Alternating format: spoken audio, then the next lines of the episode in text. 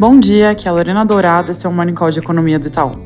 Começando pelos Estados Unidos, hoje é dia de payroll e a nossa expectativa é de que 130 mil novos postos de trabalho tenham sido criados em agosto, vindo de 187 mil, com desaceleração do salário médio por hora, levando a taxa de desemprego de 3,5% para 3,6%.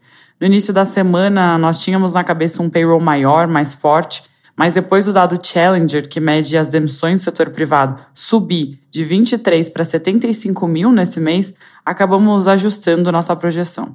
Outro dado bastante relevante é o ISM de manufatura, para o qual esperamos uma melhora na margem de 47 pontos para 48,5.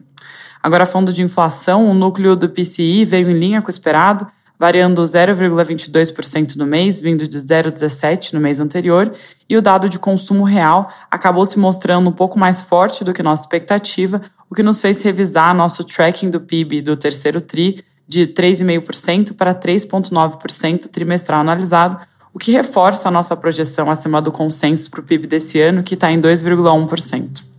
Indo para a China, durante a noite, o PBOC cortou a quantidade de divisas que as instituições financeiras devem manter como reservas, a chamada taxa RRR, numa tentativa de estancar a desvalorização do yuan. No entanto, olhando para os eventos passados, essa medida não parece ser suficiente para mudar estruturalmente a tendência de depreciação do yuan e seu efeito deve ser, sobretudo, de curto prazo. Na Europa, a ata da última reunião do ECB foi divulgada e pareceu manter suas opções em aberto para a próxima decisão em setembro, mas com um tom mais brando, mais dovish, ao afirmar que as projeções de inflação devem ser em breve revistas para baixo. Isso, junto com o discurso mais dependente dos dados da Schnabel, que costuma ser a membra mais rock, mais dura do comitê, corrobora a nossa projeção de que o ECB já encerrou, muito provavelmente, o seu ciclo de alta. Aqui no Brasil, ontem o governo enviou, nos 45 do segundo tempo, a proposta do orçamento de 2024, ou PELOA. Como os jornais já tinham mostrado, a meta de zerar o déficit ano que vem foi mantida, e para isso o texto prevê 168 bilhões em receitas extras.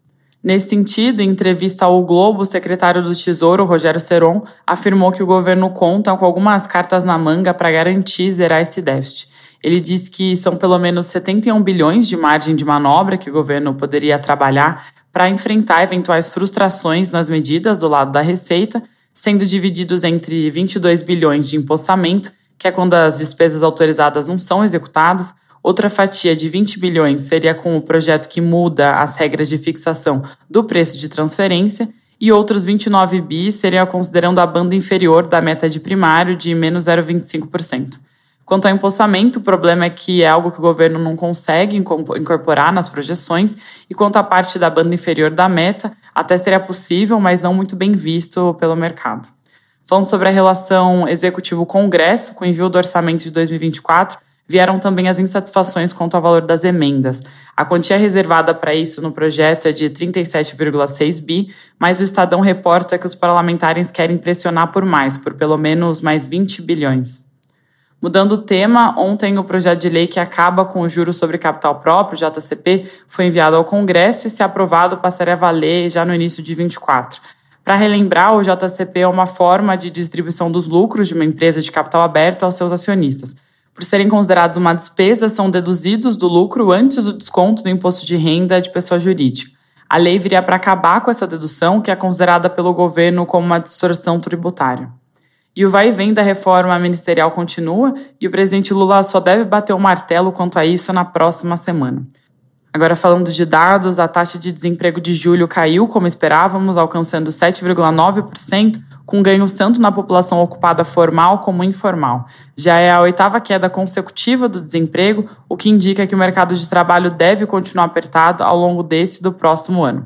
Mas hoje todas as atenções mesmo estão voltadas para a divulgação do PIB do segundo TRI, que sai já já às 9 horas. A gente espera um crescimento de 0,3 no trimestre ou 2,7 no ano contra ano, com contribuição positiva do setor de serviços, estabilidade na indústria e recuo da agropecuária. Do lado do setor externo, também tem dado de balança comercial e as exportações brasileiras devem seguir com desempenho recorde, passando os 31 bilhões de dólares, o que leva o superávit para a casa dos 9 bi. É isso por hoje, bom dia e bom final de semana.